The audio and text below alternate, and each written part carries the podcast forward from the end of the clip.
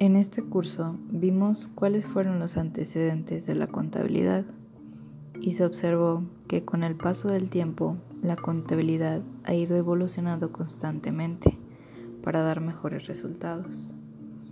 También vimos una clasificación que consiste en cuentas. Estas cuentas se dividen en activos y pasivos. Algunas cuentas que se encuentran en activos son caja, bancos, clientes, mercancías, propaganda, papelería, primas de seguro, documentos por cobrar, entre otros.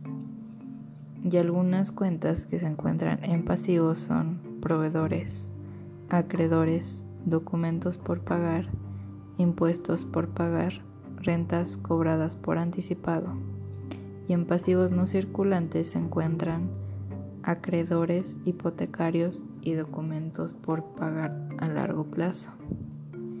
También se vio el estado financiero, el cual se denomina como cuentas anuales, informes financieros o estados contables, que son el reflejo de la contabilidad de una empresa y muestran la estructura económica de esta.